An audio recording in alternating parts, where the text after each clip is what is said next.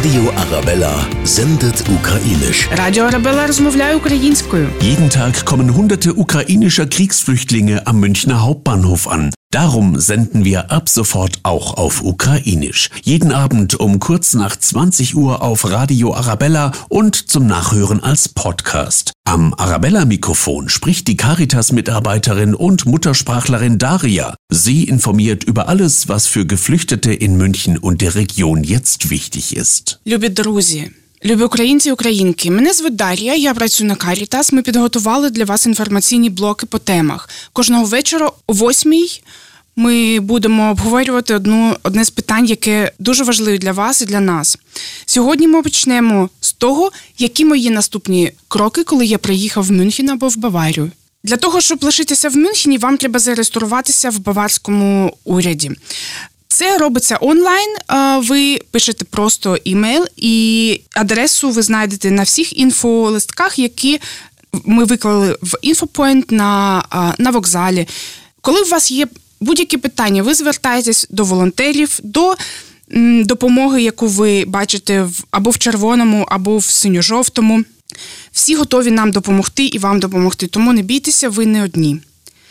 Наступний крок: ви починаєте шукати житло. Або ви живете приватно, в друзів або в родичів, або також ви звертаєтесь до нас. Біля вокзалу є отель, який називається Регент.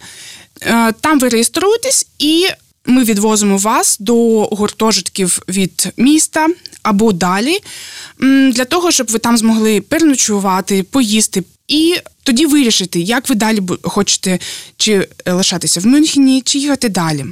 І пам'ятайте, кожного разу, коли ви не знаєте, що робити, ви просто можете звернутися до нашого інфопоінту на вокзалі. Ми дуже раді вам допомогти.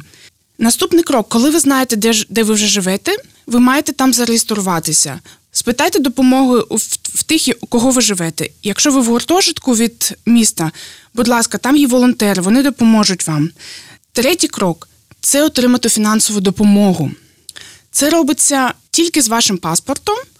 Ем, Якщо ви живете приватно, ви йдете в е, центр соціального забезпечення з 8 години, е, залежно від того, в якому районі міста ви живете. Це цю інформацію ви можете знайти онлайн. Якщо ви живете в гуртожитках, вам треба з паспортом під'їхати на Верінга штрасе, і цю інформацію ви теж знайдете на інфолистках на вокзалі, або вони вже викладені там, де ви живете. Саме там ви отримаєте також фінансову допомогу і страхування медичне. Наступний крок це отримати дозвіл на проживання. Українці вільні люди, і ми маємо право тут жити 90 днів. Для того, щоб залишитися далі, вам треба отримати дозвіл е, е, згідно з параграфом 24.